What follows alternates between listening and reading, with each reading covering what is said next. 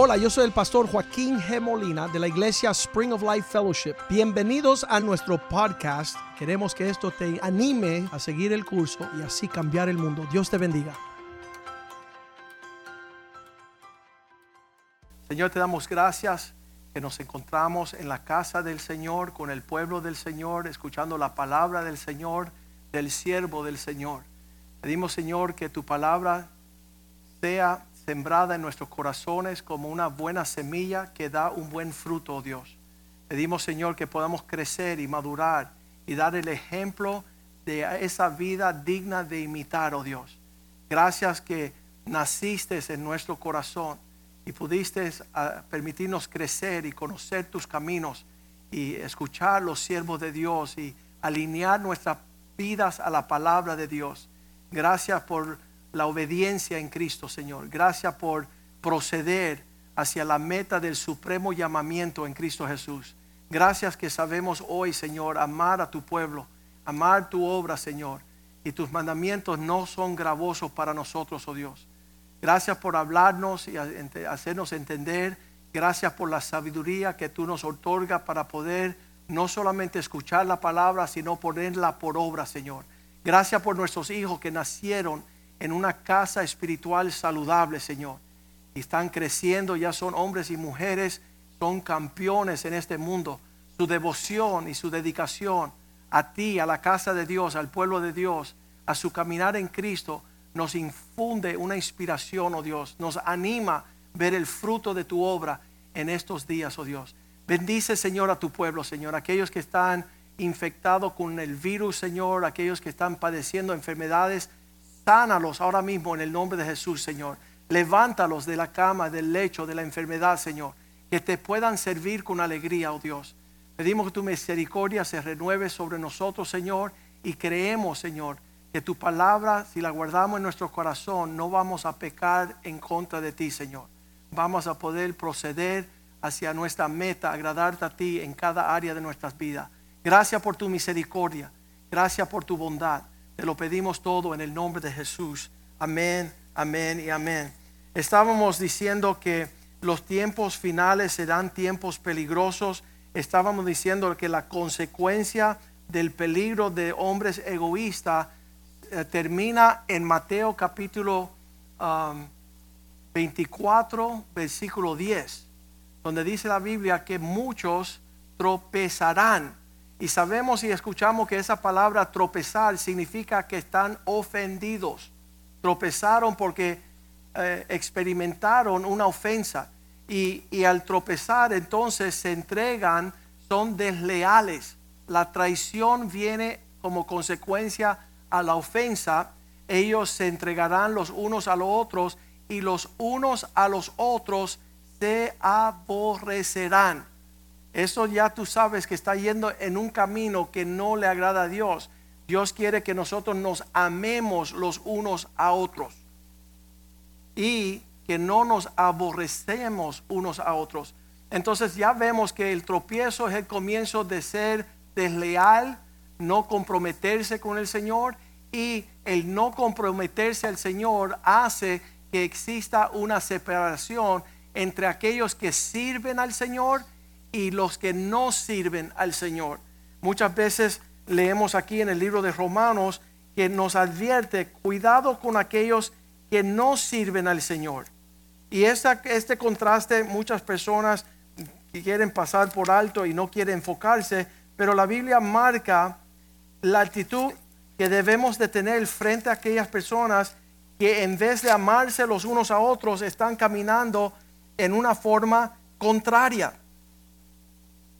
Lo estamos viendo aquí en Romanos 16 y estamos leyendo, deja eh, señalarlo bien rapidito, versículo 17. Dice, más os ruego hermanos que os fijéis. Esto significa dense cuenta. Sácale una ficha a estas personas en los que causan divisiones y tropiezos.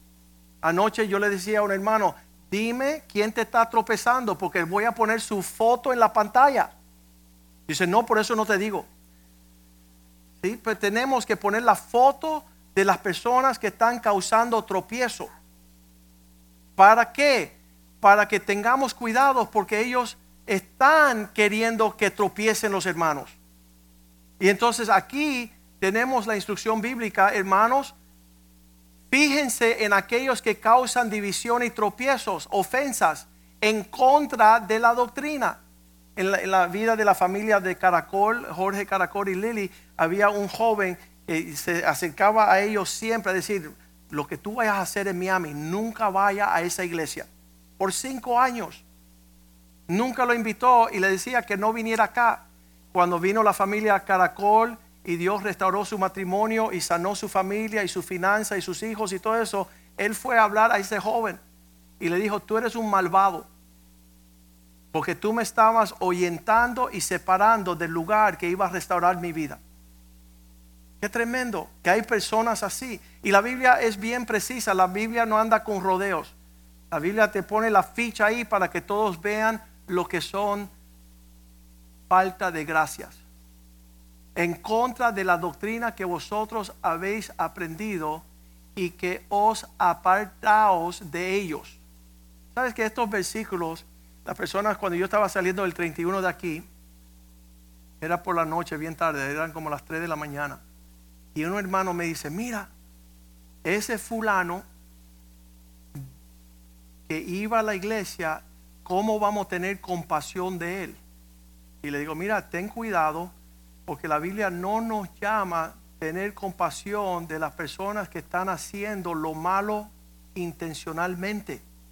Esa persona se amó cinco años antes de llegar, se amó cinco años en lo que estuvo, y él decidió que se fue diciendo que nadie lo amó.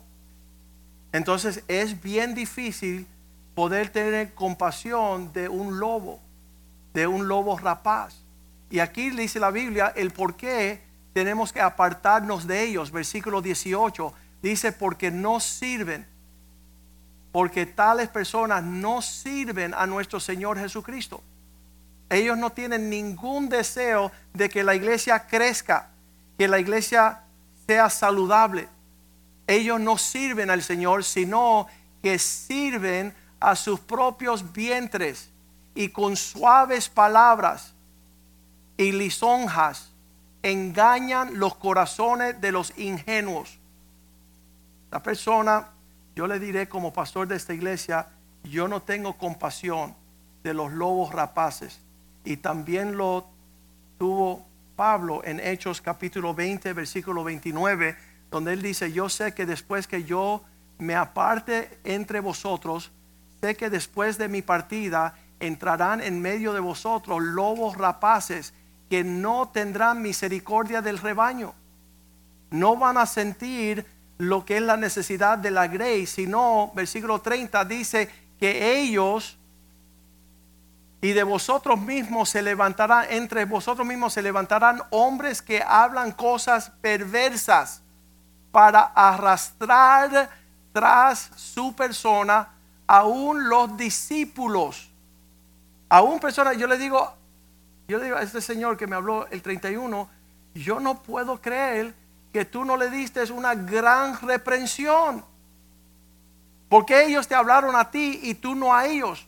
Entonces, en este sentir, tiempos, últimos días, muchas ofensas, muchos tropiezos, muchos caminarán, Mateo 24, 12, por causa de estos tropiezos y se aborrecen los unos a otros, por haberse multiplicado la maldad, el amor de muchos se enfriará. Y si Dios está disponiendo todo este clima de los últimos días, yo no quiero ser el ofendido. Yo no quiero ser el que tropieza. Yo no quiero ser el que aborrezca. Yo no quiero ser aquel cuyo amor se enfría por eso Dios nos llama el año de compasión. Porque la persona que está teniendo compasión no se ofende. La persona que está moviéndose en amor no tropieza. Mira que hicieron que Cristo tropezara en la cruz con la corona de espina, con los clavos, con los golpes, con los látigos. Y sabes qué? Porque Él está moviéndose en amor, nunca fue ofendido. Padre, perdónalo, no saben lo que hacen. Y esa actitud es la que te mantiene para que Satanás no haga un arroz con pollo de tu corazón, arroz con mango, cosa torcida, cosa que, que no tienen que existir. Todos los pensamientos que Satanás hace para provocarte a actuar fuera del carácter de Cristo no es para nosotros. Entonces yo digo, Señor, en el año 2022 queremos movernos como tu pueblo en compasión. Queremos reflejar el carácter de Dios en los atributos de Él. Dice Pablo en 2 Corintios 11, versículo 2, tengo celo por vosotros. Un celo piadoso. Y yo os he desposado con un solo esposo para presentarlos como una virgen pura y casta a Cristo. La obra del Señor es que nada afecte tu relación con el Señor, que no tengas pretexto. Versículo 3.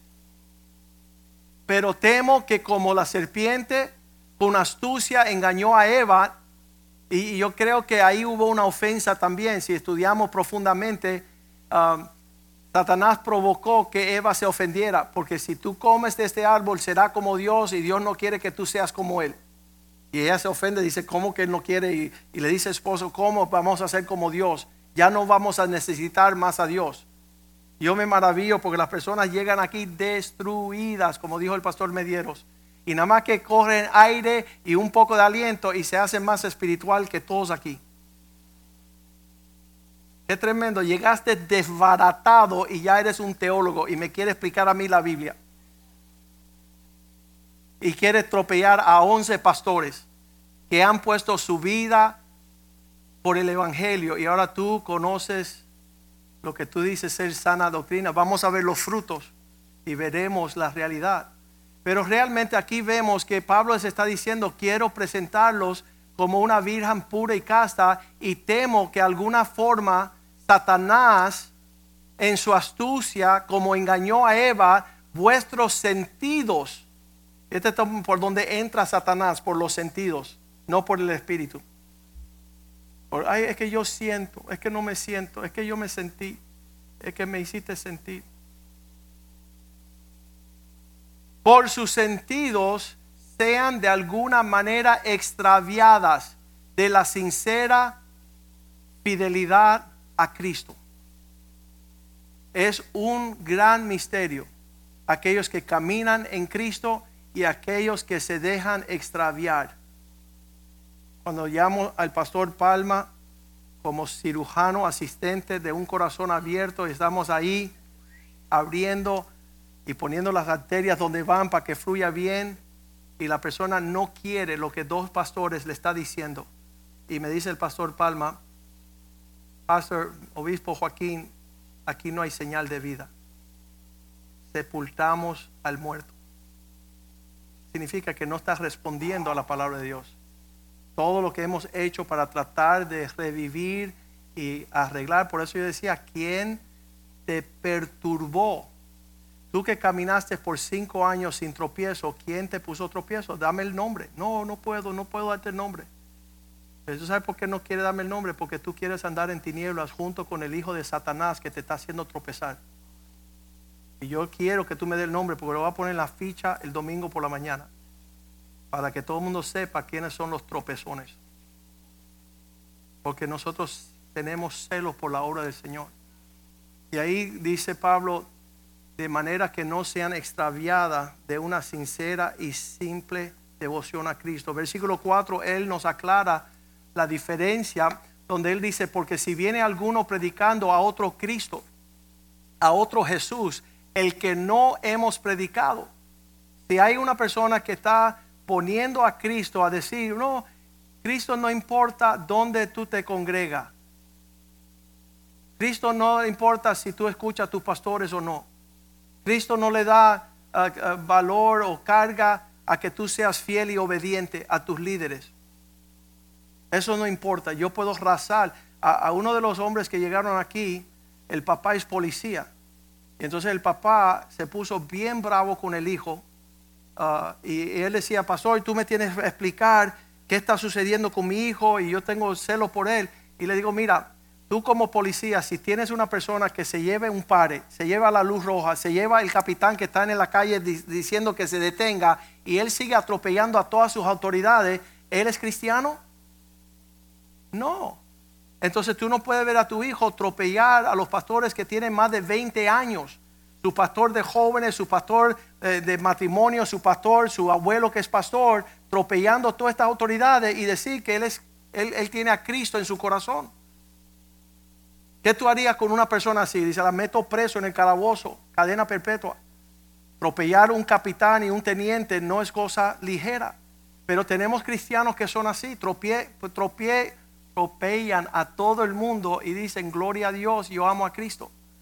No debe de ser así. Y nosotros hemos tenido una falta de entendimiento, exclusive cuando Pablo está diciendo, si hay un Cristo diferente, cuidado. Si recibiste un espíritu que no es el espíritu que recibiste, cuidado.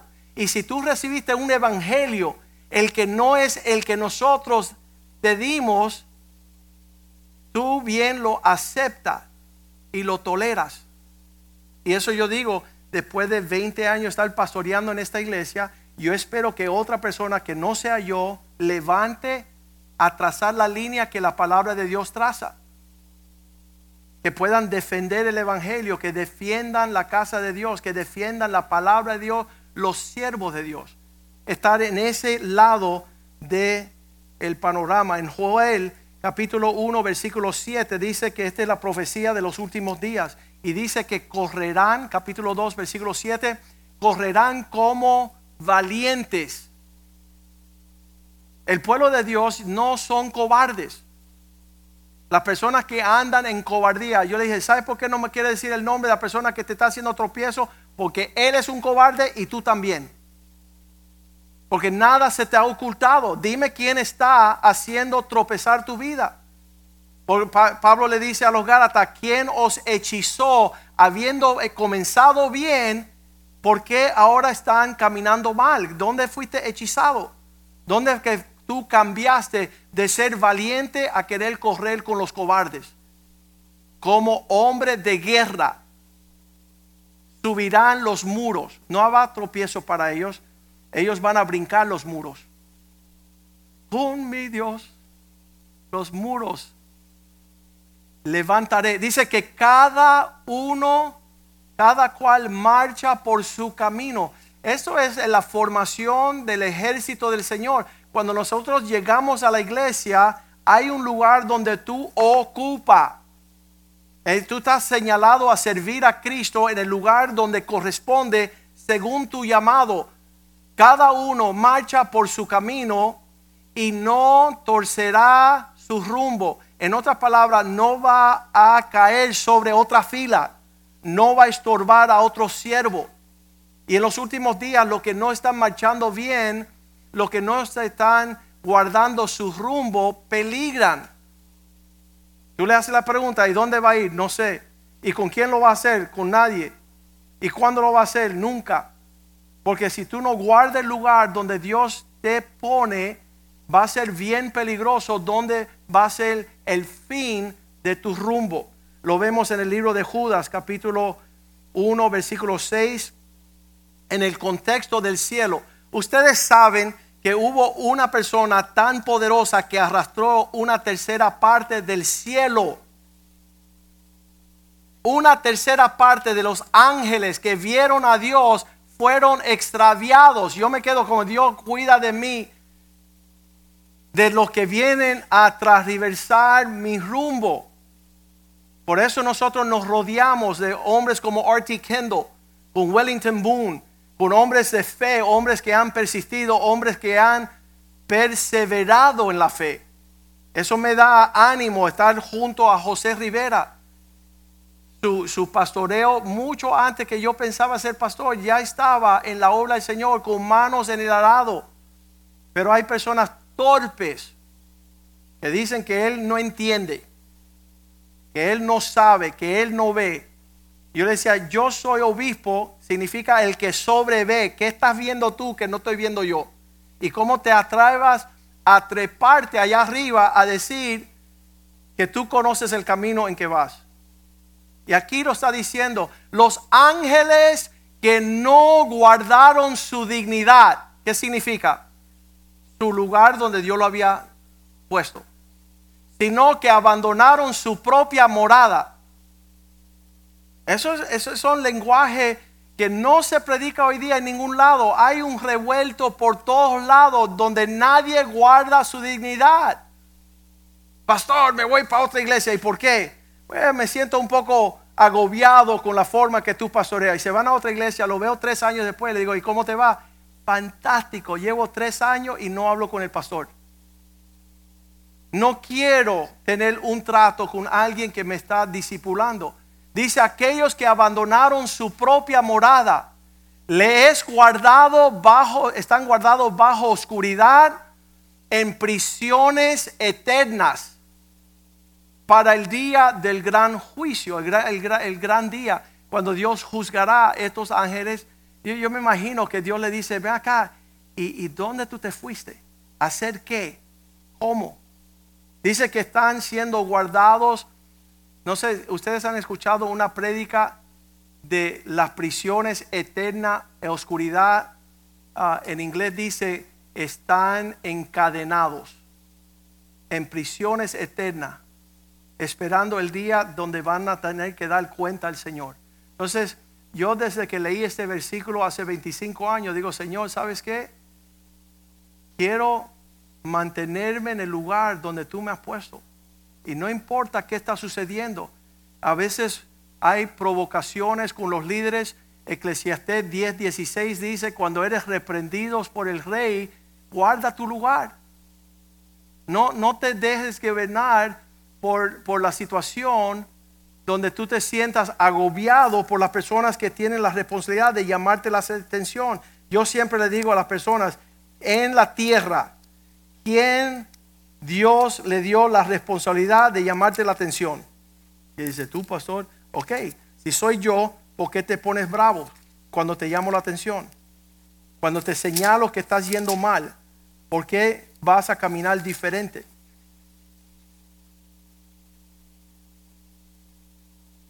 Yo quiero leer este versículo porque es demasiado importante.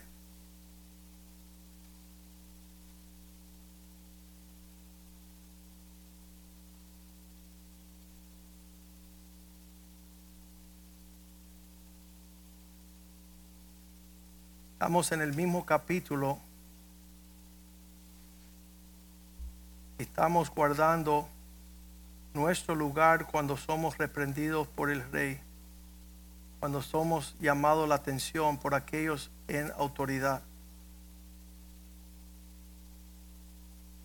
Deja buscarlo, es bien importante. Ahí estaba un hermano que teníamos en la iglesia, en el jefe del trabajo le llamó la atención y él llegó a la iglesia y me dijo, pastor, me acaban de llamar la atención en el trabajo y me quiero ir. Y le digo, mira, mejor soporta lo que te está diciendo tu jefe, que es importante, versículo 4, Eclesiastés 10.4, donde dice, si el espíritu del príncipe se exaltara, las personas que están en mando se exaltare contra ti, no dejes tu lugar, porque la mansedumbre hará cesar grandes ofensas. En vez de andar en ofensas y irte del lugar donde Dios te ha puesto, quédate ahí, soporta y vas a ganar el, el voto de confianza de la persona que está haciendo esta situación. Se puede repellar la relación en esa manera.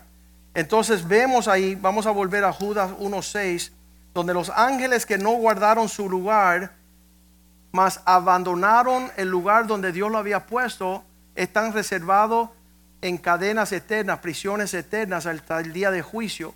Versículo 5 dice, quiero recordarles que también le queremos informar, ya que una vez habéis sabido que el Señor, habiendo salvado el pueblo, sacándoles de Egipto, después destruyó a los que no creyeron.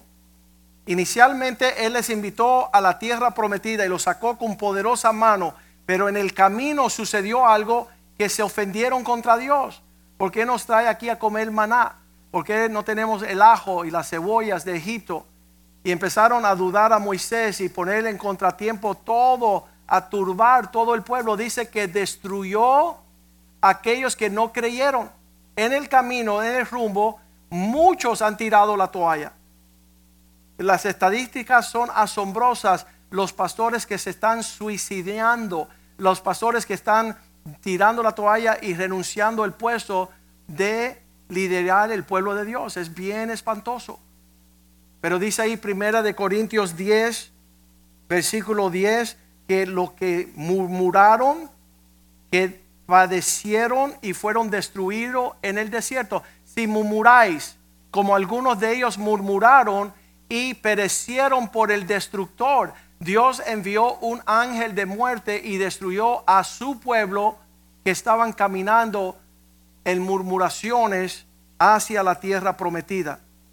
Estas son cosas que vemos y, dice la Biblia en el versículo 11, estas fueron dadas por ejemplo y están escritas para aquellos, amonestar a aquellos de nosotros a quienes ha alcanzado los fines de los siglos. ¿Quiénes son? Usted y yo.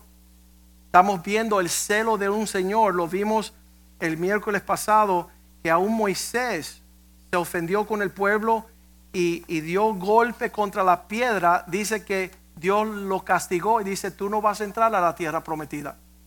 Tú caminaste en ofensa, tú te ofendiste con el pueblo y yo te he llamado para mostrar compasión. Yo soy un Dios de compasión. Entonces, los que no estamos caminando como Dios desea, Salmo 16.4 dice, padecerán muchas tristezas, se multiplicarán los dolores de aquellos que sirven diligentes a otro Dios. Hay, hay consecuencias de estar moviéndonos contrario al orden de Dios. Multiplicarán los dolores de aquellos que van tras otros dioses. Ese es el mandamiento de la idolatría. Donde tú pones tu mayor importancia y cuando tú te apartas de servir a Dios hacia esas cosas, lo único que vas a sufrir va a ser mayor cantidad de dolores. Yo le digo a las personas, yo me entregué a Cristo porque no soy masoquista. No me gusta sufrir. Yo cuando veía a mis padres su matrimonio sin Cristo, yo quería un matrimonio en Cristo. Yo quiero que mis hijos crezcan como han crecido en paz y en gozo, no en ofensa y pleito. Y entonces nos entregamos a Cristo para no padecer. Cuando tú dices la palabra compadecer, compasión, estamos hablando de caminar con Cristo. Salmo 86, 15. Tú, Señor, eres un Dios de compasión, de misericordia, de clemencia y mira lo opuesto de la compasión, lento para la ira. Cuando tú estás teniendo compasión de tu cónyuge en el matrimonio, ya tú no vas a estar andando iracundo. Yo le digo a, a, muchas veces, gracias por tener compasión de este hombre. Gracias por, por, tu sentir de verme con la necesidad de tu ayuda y no estar ofendiéndote y aborreciendo mi persona. Han acontecido muchas cosas a lo largo de 27 años donde estamos viendo que la compasión es un don de refrigerio para las personas. Lento para la ida, grande misericordia. Un Dios que ama las cosas verdaderas. Lamentaciones 2:22 dice que el Señor, nuestro Dios, es misericordioso 3.22, perdón. Por la misericordia de Jehová no hemos sido ah, consumidos porque nunca decayeron su compasión. Nunca decayó que Dios nos mirara en una forma de ayudarnos y no de destruirnos. Versículo 23. Cada mañana, grande es su fidelidad. Él está ahí para acompañarnos. Cuando estamos hablando de la palabra compasión, no tenemos ni idea. Las personas intentan decir, bueno, yo voy a compensar, ah, una institución que se va, a llamar Compasión Internacional. ¿Sabes qué? No tenemos ni idea. No tenemos idea. Ponemos una foto de unos huérfanos ahí y decimos estamos siendo compa- compasivos. Y no, la compasión es un atributo de Dios que te permite hacer del amor algo que se palpa y tangible. Decimos que la compasión es el amor siendo expresada tangiblemente hacia aquellos que tienen necesidad. La compasión es entender que otra persona está sufriendo, compadecida. Compasión, ah, compadecer significa juntarte a ellos para sufrir juntamente con ellos. Hacer reducir el sufrimiento de las personas que tienen necesidad. Eso es lindo ver que una persona puede reconocer la necesidad de los demás, pero una cosa es reconocer, otra cosa es reconocer y ir a aliviar el dolor. Hacer algo que acompañe el sentimiento para ayudar a esa persona. Efesios 4:32, Pablo dice que seamos compasivos los unos con los otros, perdonándonos. Esa es la señal que tú tienes compasión, donde tú no repites un asunto. Dice la Biblia que aquel que repite un asunto busca separar amistades. Te dije lo que, te, lo que hicieron, te dije lo que hicieron, te dije lo que hicieron. Esa persona que repite la historia de lo que sucedió está caminando fuera de la misericordia. Está buscando separar las relaciones más íntimas. El recordar el pasado en un matrimonio es fatal para ese matrimonio. Dios quiere que nosotros seamos como Cristo. Dice la Biblia que cuando Cristo se acercó en una ocasión, Lucas 10, 25, llegó un abogado a hacer una pregunta. Maestro, ¿qué haremos para obtener la vida eterna?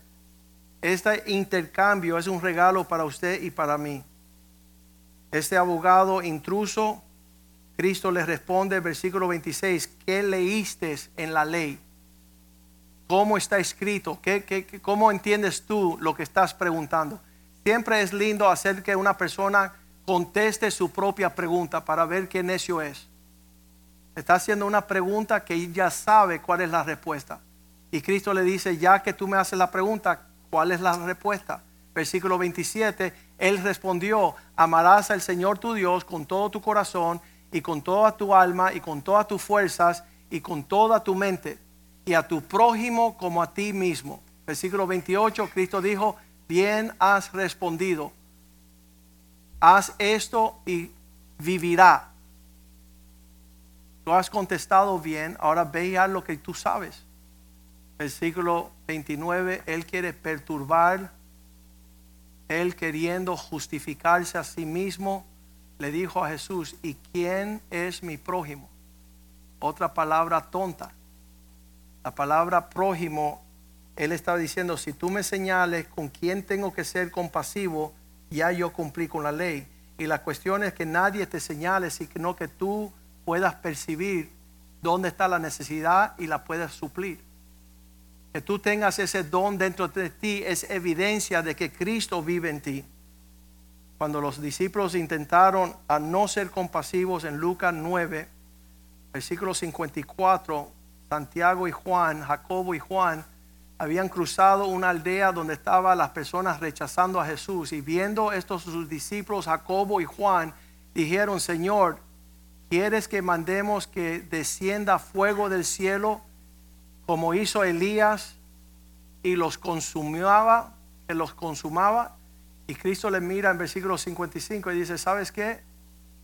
Viéndolos, Él les respondió diciendo, vosotros no sabéis de qué espíritu sois. En el rechazo y en la ofensa de esa ciudad, ellos querían mandar fuego y Cristo quería mandar compasión. Cristo quería responderle a su rechazo de manera correcta. Y entonces Él le dice al abogado en Lucas 10:30, ¿quién es mi prójimo?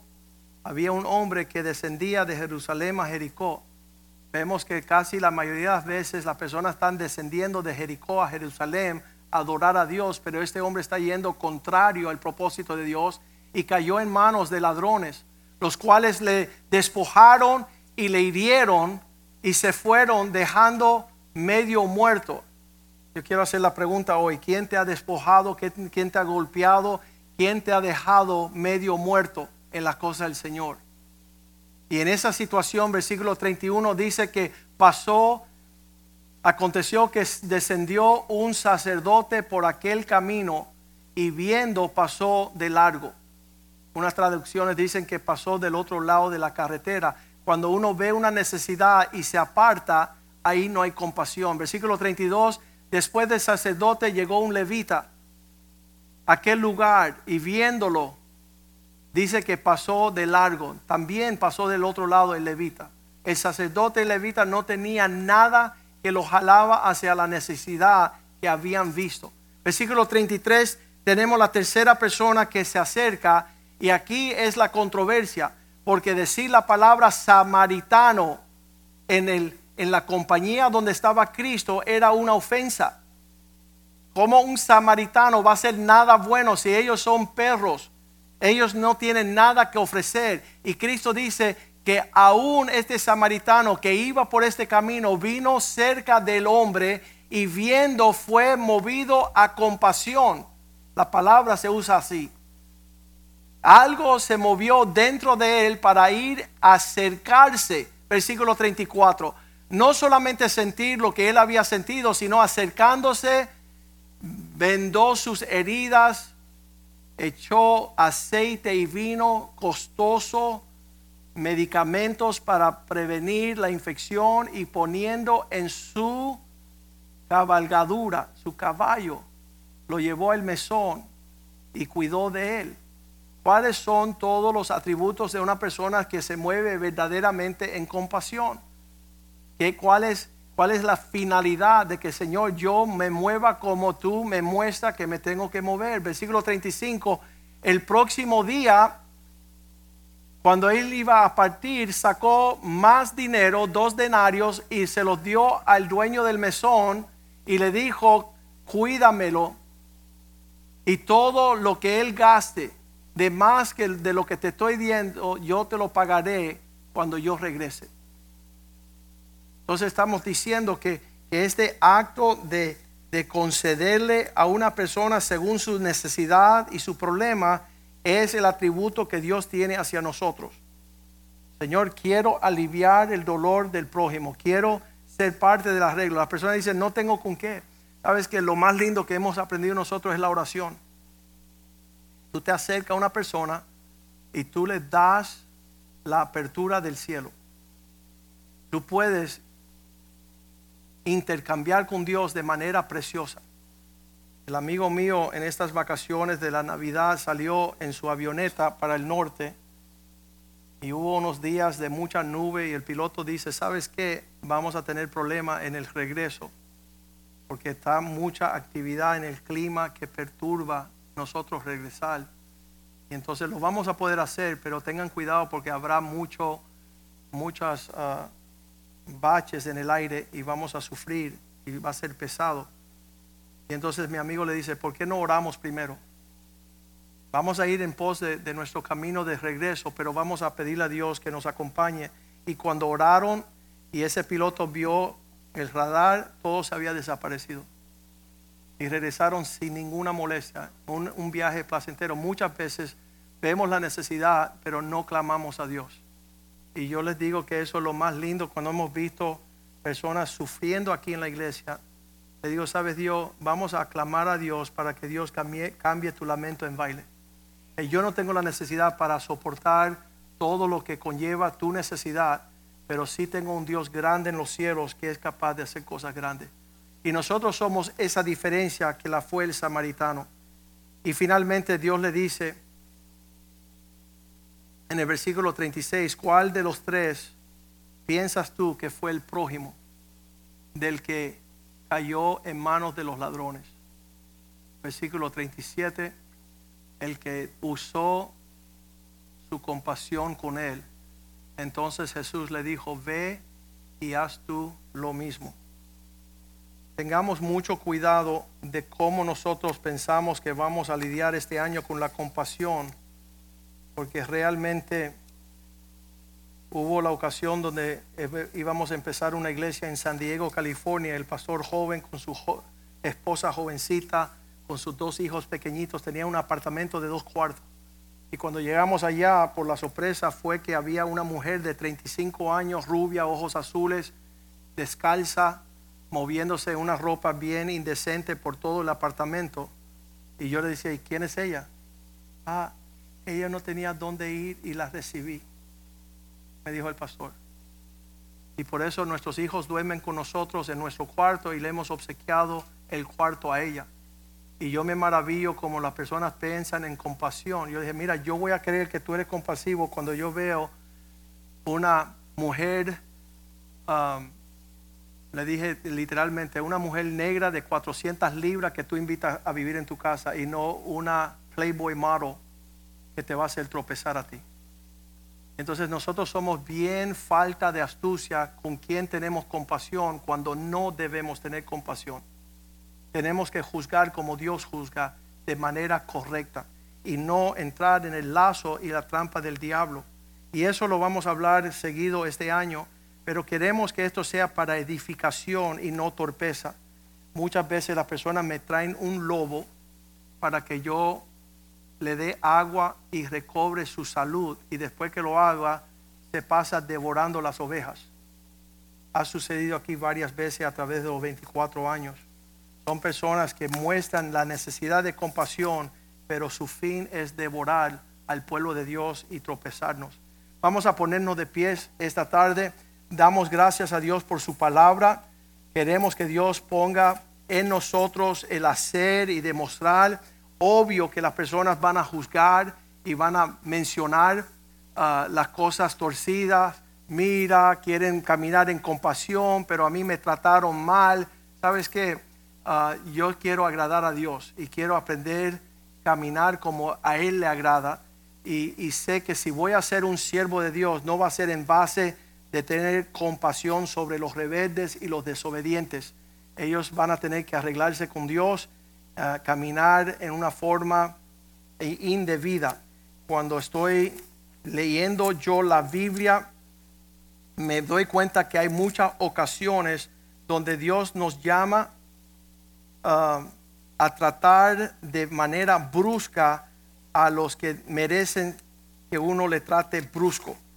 Uh, aquí le dice Pablo a los, en la carta de Tito, él le escribe de una forma bien tremenda en cómo debe ser nuestro comportamiento aquellas personas que tienen no necesitan compasión, han abusado de la compasión que le hemos mostrado. En Tito 1.10 dice, porque aún hay muchos, es decir, que no hay pocos, contumaces, habladores de vanidades y engañadores, mayormente los de la circuncisión.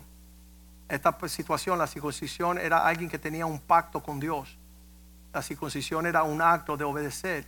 Él dice que los contumaces y los que están hablando cosas indebidas, que están engañando, mayormente pertenece a los que tenían ah, presumen tener una relación con Dios. Versículo 11 nos dice a los cuales es preciso tapar la boca, porque ellos trastornan casas enteras. Familias enteras están siendo trastornadas, enseñando por ganancia deshonesta lo que no conviene. Nosotros vamos a caminar con astucia en los días venideros. En la semana que viene estará el obispo Wellington Boone compartiendo. Ah, comenzamos un año ah, con el ayuno. Creemos que es un ejercicio espiritual. Obviamente hay personas que están comenzando hay personas que ya por años han ayunado y, conocen lo que es ah, afinar su, mirada espiritual en los asuntos de sus vidas, de la congregación, del ministerio. ah, de una manera precisa para poder discernir cómo hemos de proceder. Pero queremos animarles a que puedan levantarse en su madurez. ah, cuando una persona es niño, le hablan como niño. Y le dicen, hay cristianos que ya llevan 10, 15, 20 años y quieren seguir jugando las cosas de niño. Estamos peleando una pelea feroz y, estamos queriendo decir, Señor, usas a nosotros en los últimos días para ser tu pueblo. Padre, te damos gracias por tu poder que opera a favor de aquellos que creen en ti. Te damos gracias, Señor, que por los frutos los conoceráis. Te damos gracias, Señor, que en los últimos días las cosas están siendo sacudidas y hay toda manera de situaciones y palabras en el aire. Queremos escuchar tu voz. Queremos seguir en la senda que has trazado para nosotros. Pedimos, Señor, que en este año que tenemos oportunidad de ir a Oregon en febrero y en marzo a Colorado y a Kentucky y muchos lugares que están deseando llamarnos que nos acerquemos para compartir tu palabra, enseñar al pueblo de, al cuerpo de Cristo, Señor. A, a tu pueblo, Señor, ser ejemplo, Señor, en nuestra conducta, Señor, en nuestras palabras, en nuestros hechos, que tú seas glorificado, Señor. Y sabemos, Señor, en cualquier momento vendrás por tu pueblo y queremos estar listos a tu venida. Bendícenos y guárdanos en tu amor. Cúbrenos con la sangre de Cristo, Señor. Líbranos de accidente, de enfermedad. Esas personas que están ah, sufriendo la plaga del virus este, Señor. Sánalos en el nombre de Jesús, Señor. Que levanten de su lecho de enfermedad, Señor, para servirte con alegría, Señor. Y haz lo que tú dices allí en el Salmo 91, versículo 9 al 11. Por cuanto hemos hecho a ti nuestro refugio, ninguna plaga tocará nuestra morada, Señor. Porque tú eres nuestro Dios y tú nos defiendes contra toda maldad, oh Dios. Bendice a tu pueblo, Dios. Bendice esta semana, Señor, que podamos crecer y, fructificar y multiplicar en toda expresión de quiénes somos y aquello que tú nos has llamado. Gracias por la pantalla nueva de la iglesia, Señor. Gracias por ah, la provisión económica y financiera, Señor, de poder echar frente a todas nuestras necesidades, Señor. Tú siempre suple en abundancia y por eso te damos gracias en el nombre de Jesús. El pueblo de Dios dice, amén, amén y amén.